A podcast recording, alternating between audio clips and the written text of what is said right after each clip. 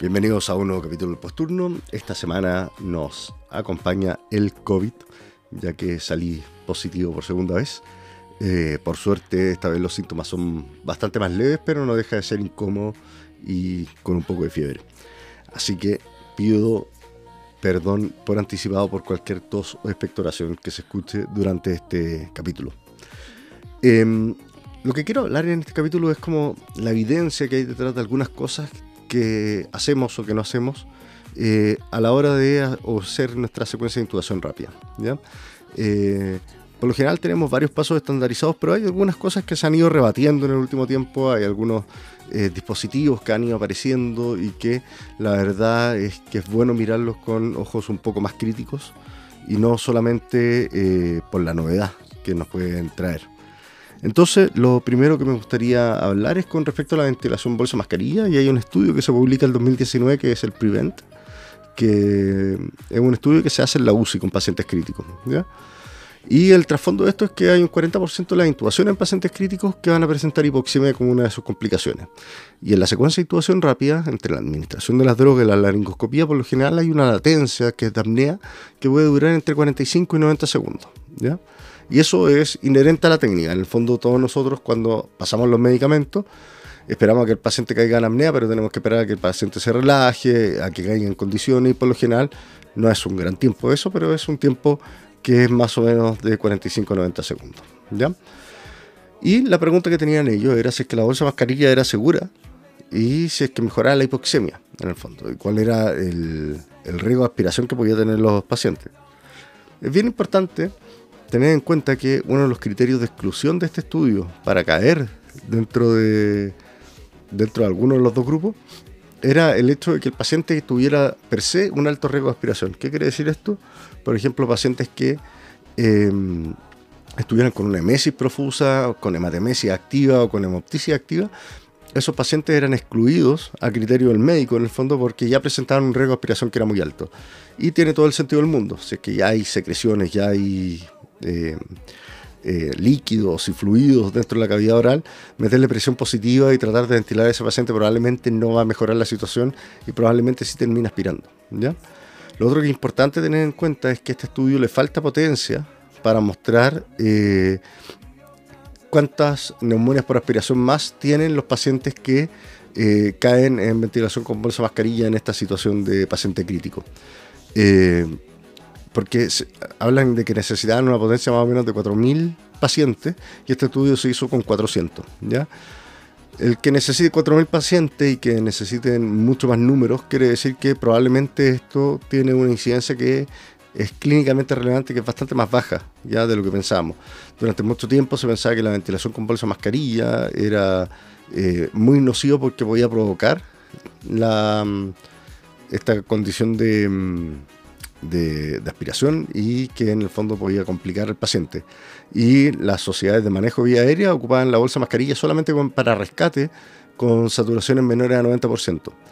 Y esto se puede ir cambiando un poco, ¿ya? Y lo importante es mantener la perspectiva de que estos pacientes seleccionados, o sea, nuevamente, estamos hablando de una selección de pacientes, ¿ya? Para el estudio con exclusión a criterio médico, que son los pacientes con alto riesgo de aspiración. Y yo creo que eso es fundamental para el manejo de todas las vías aéreas, que no hay una receta de cocina, sino que es todo orientado al paciente y a las condiciones del paciente. Por lo tanto, antes de caer en el análisis de este estudio, es muy importante tener en claro que el manejo de la vía aérea es personalizado y no es una receta de cocina igual para todos. ¿ya? ¿Qué hicieron en este estudio? Agarraron 401 pacientes, 199 a ventilación con bolsa mascarilla, 202 a mm, no ventilación bolsa mascarilla.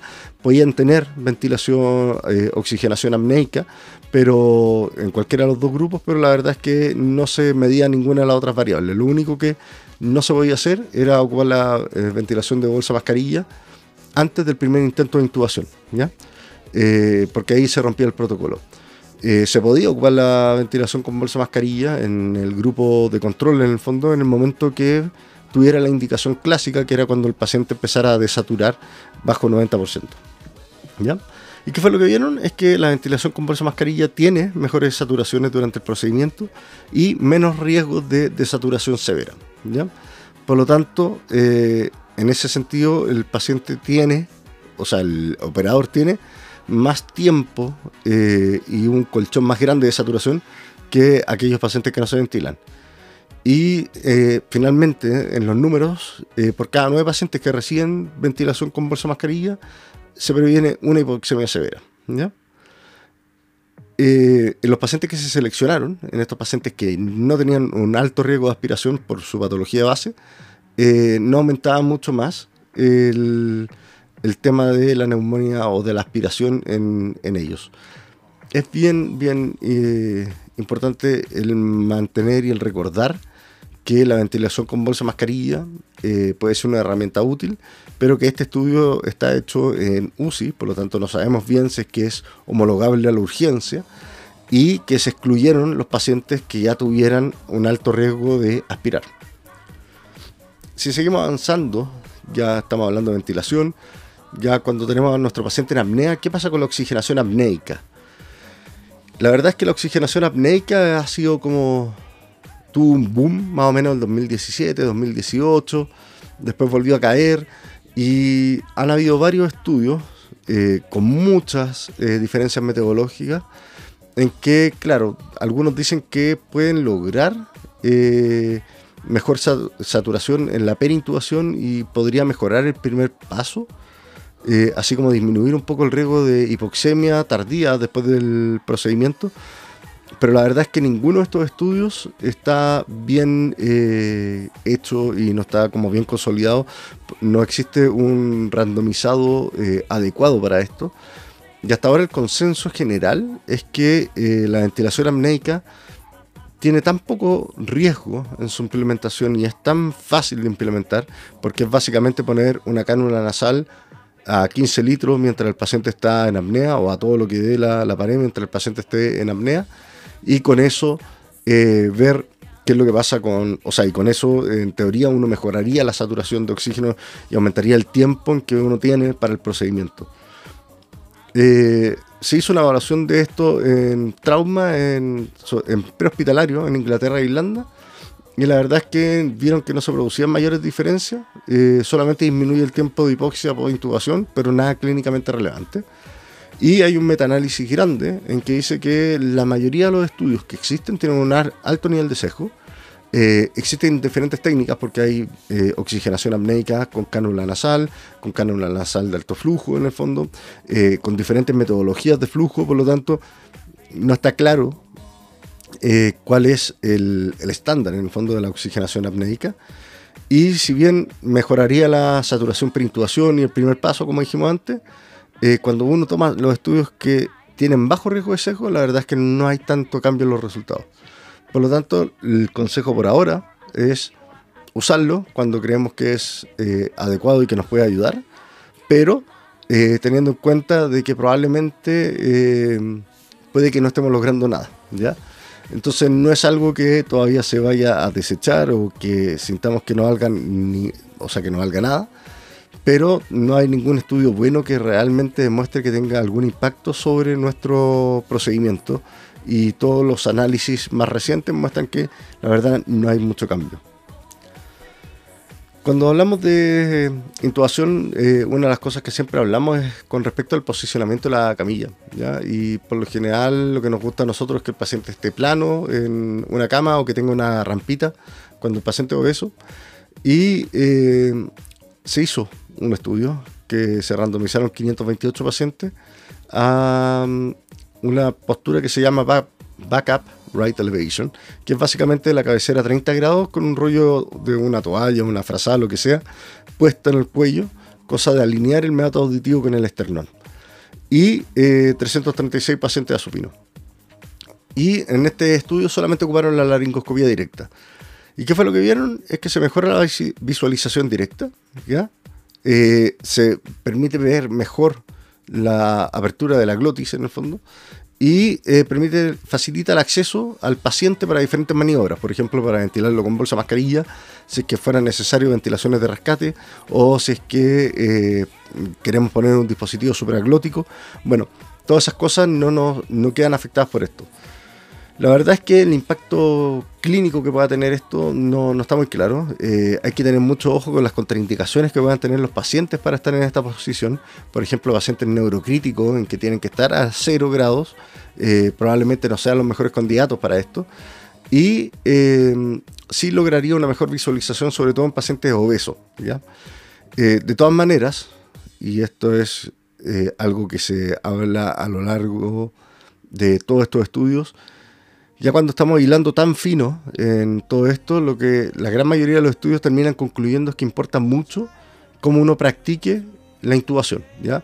En el fondo, si es que uno está acostumbrado y uno empieza a implementar esto de forma rutinaria en todas las intubaciones que hace, o en las, todas las intubaciones en que sea seguro hacerlo, y se hace experto en esto, probablemente es una herramienta que puede ayudar mucho.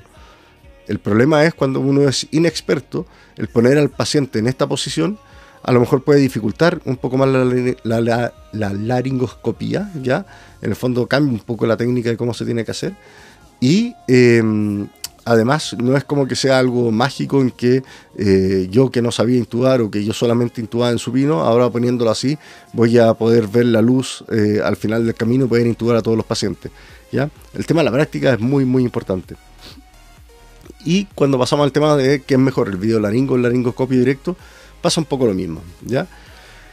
Hay un análisis eh, que habla del el trauma y la verdad es que en trauma el video laringo puede tener un, poco mejor de, de, resultados, pero de nuevo, esto se hizo en un centro de trauma donde los médicos están acostumbrados a ocupar el video laringo, donde los pacientes pueden tener trauma orofacial y que puede ser importante, ¿ya?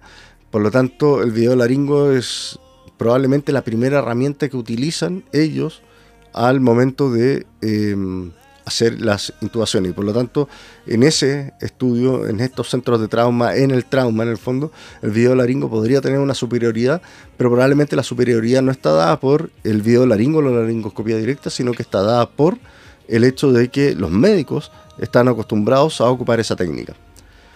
Em, en UCI, la videolaringoscopía no mejora el primer paso y de hecho se asocia a más complicaciones severas. Y esto está directamente relacionado con el tema de que la intubación se hace más prolongada. ¿ya? Eh, la intubación con videolaringoscopía en este estudio, eh, que es un estudio que se publicó en el JAMA, eh, duraba 221 segundos versus 156 que dura la laringoscopía directa. El problema es que en la urgencia, cuando se hizo un estudio parecido en Hong Kong, se vio también que la laringoscopía directa era superior a la videolaringoscopía eh, en, estos pacientes. El tema es que cuando, cuando hablan de la laringoscopía directa, el nivel de primer paso que tienen los médicos que son más expertos es eh, muy, muy alta. O sea, se habla del 87, el 93%. Y probablemente sea la técnica estándar que ocupan todos los médicos hasta, eh, hasta el momento del estudio. ¿ya? Y al implementar la videolaringoscopía, si es que uno lo piensa, uno tiene que tener otro set de habilidades que es muy distinto. Uno con la laringoscopía directa toma con la mano izquierda el laringo y levanta y empieza a mirar, ¿ya? Con, y uno mira directamente en dónde está trabajando con las manos. Mientras que con el videolaringo lo que uno hace es básicamente el mismo movimiento de laringoscopía, pero uno no está viendo dónde trabaja las manos, sino, sino que uno empieza a ver una pantalla, ¿ya? Y eso probablemente desde el punto de vista de percepciones eh, altera mucho la, desde el punto de vista motriz el cómo operamos y como las referencias que tenemos nosotros de nuestra memoria muscular finalmente para hacer estos procedimientos. Lo otro es que al momento de visualizar la glotis, que se puede ver muy bien con un video laringo, eh, como que se baja un poco la adrenalina que tiene el procedimiento y se da más eh, tiempo para los pasos siguientes. Y existe como esta falsa seguridad de que como la estoy viendo a través de la pantalla, la vía aérea, eh, el resto va a ser fácil. Y la verdad es que no. En el fondo con una hoja muy angulada, eh, que de hecho no se, era uno de los temas que tenía este estudio, pero con una hoja muy angulada, uno puede ver muy bien la vía aérea, pero eso no quiere decir que sea de fácil acceso para el tubo o para el bully. ¿ya?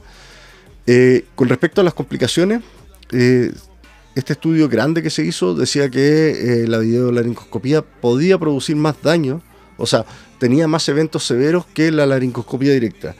Eso se le dio hartas vueltas y se analizó y la verdad es que cuando se habla de complicaciones severas fue que en un grupo grande tuvieron cuatro paros cardíacos, mientras que en el grupo de la laringoscopía directa hubo solo uno, y eso alcanzó a ser eh, eh, significativo desde el punto de vista estadístico, pero lo más probable es que haya sido azar solamente. Eh, y que faltaría también un grupo bastante más grande para ver cuál de los dos tiene más complicaciones finalmente. ¿ya? Finalmente, con respecto a la videolaringoscopía y la laringoscopía directa, va a depender de la habilidad de cada uno, de qué es lo que tenga el centro y de que también estemos entrenados para una u otra técnica. Y por el momento pareciera ser que la laringoscopía directa es lo que más la lleva, sobre todo en, médicos que están acostumbrados a hacer este procedimiento de esa manera. Y pasemos al último tema, que es ¿qué es mejor? ¿El tubo solo, con conductor o con bully? ¿Ya? Eh, cuando se ve tubo contra conductor o tubo contra bully, eh, siempre gana el tener algo que te ayude a pasarlo. ¿ya? Eh, está el tema, está el bully que es mejor que el tubo solo y está el conductor o el estileto, como le dicen los gringos, que es mejor que el tubo solo. ¿ya?